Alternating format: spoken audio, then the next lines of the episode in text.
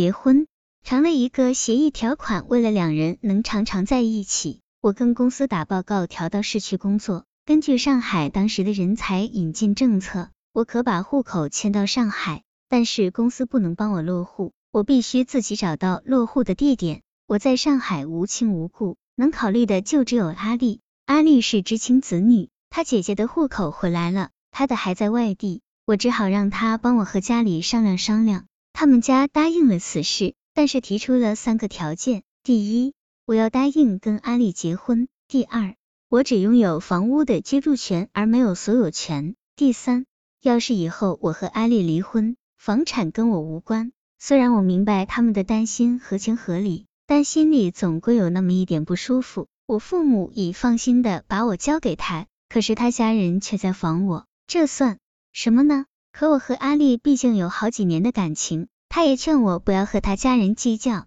于是我答应了他们的要求，但提出了一点意见。离婚如果是我提出来的，那房产跟我无关；可要是阿丽提出来的，那就另当别论。我和他家人写好了协议，我的户口便迁到了他家里。没多久，他父母就催着我们把结婚证领了。他们觉得我是大学生，脑子肯定比阿丽好，要是我耍他一把就糟糕了。虽然结婚是顺理成章的事情，可被他们一催，我就有些犹豫起来。经过反复考虑。我还是跟他去领了结婚证，因为没有积蓄，我们没拍婚纱照，只是叫了几个同事吃了顿饭。虽然我觉得形式不重要，但一生才一次的大事办得如此潦草，我心里总是有点不舒服。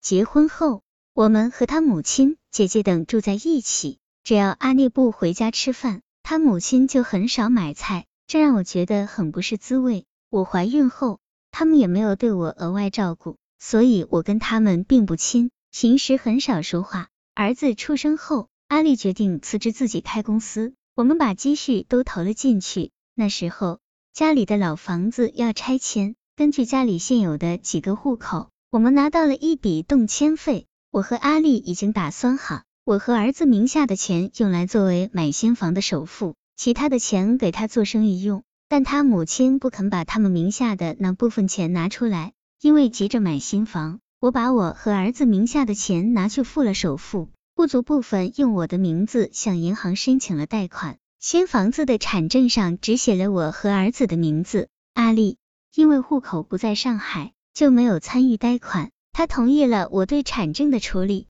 从此以后，虽然我们一大家子人仍然住在一个屋檐下，但是彼此的矛盾更大了。有家。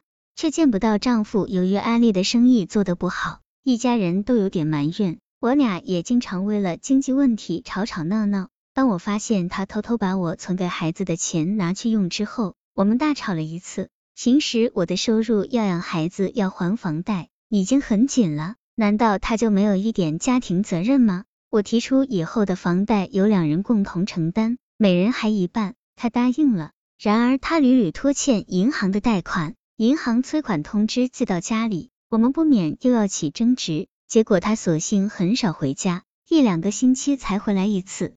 有一次，我在他口袋里翻出一张女人的照片，我气得哭起来，把他父母也惊动了。在争吵当中，我提出了离婚。阿丽又是解释又是保证，答应以后再也不会犯同样的错误了。此后的一段时间，他每天都回来，贷款也按时还，改变了不少。我们俩的矛盾算是平息了，可是我在争吵中说出的“离婚”二字，却在他父母耳朵里生了根。虽说我跟他们家有过关于房产的协议，可那是针对老房子的，新房子产证上只有我和儿子的名字。他家人怕万一我们离婚，我会把这笔钱独吞，于是他母亲提出，剩下的贷款由他姐姐帮忙还清，让姐姐的名字也写到产证上去。阿丽私下劝我。贷款还清了，对我们肯定有好处，让我答应下来。可变更产证名字，必须先还清贷款。他们怕先还钱对他们不利，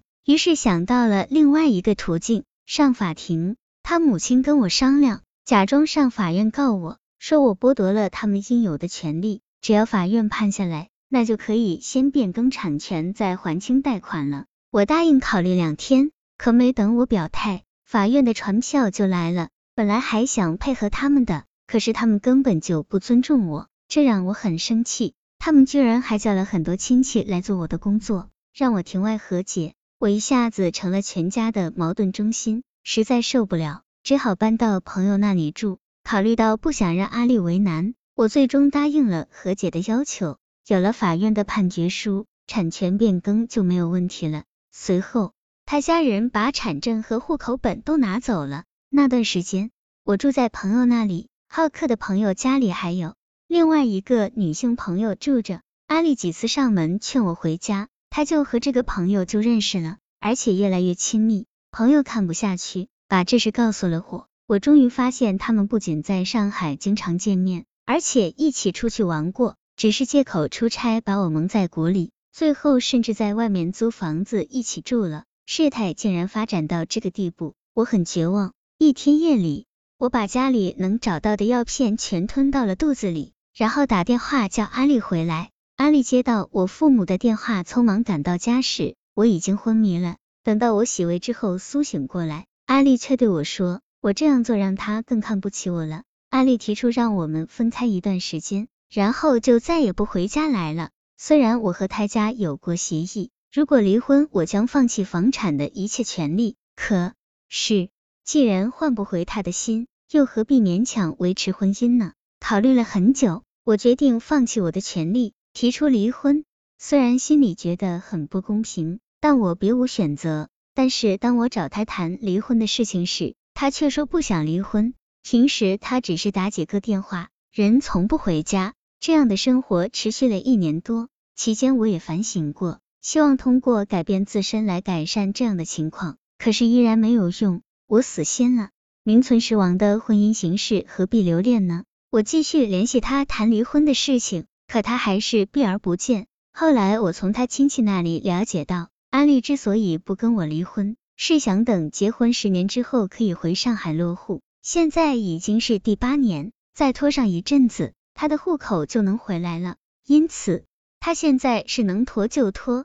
有时候我也很想成全他，反正我暂时也没地方可去，不离婚还能有个地方住。还能天天和孩子在一起，我父母也劝我，能凑合着过就凑合着过吧，夫妻总是原配的好，而且要为小孩考虑。可是分居这么久了，他从来没有回来看看孩子，而且在外面有了别人，而我已经三十出头，婚姻磨平了我许多的棱角，也许离婚才对我的将来有好处。现在我过的就是这样一种生活，有家，但丈夫天天不在。有时我宁愿像未婚小年轻一样，在单位多加几个班，也不愿意回家，因为一想到自己的婚姻，就觉得那是一种精神折磨。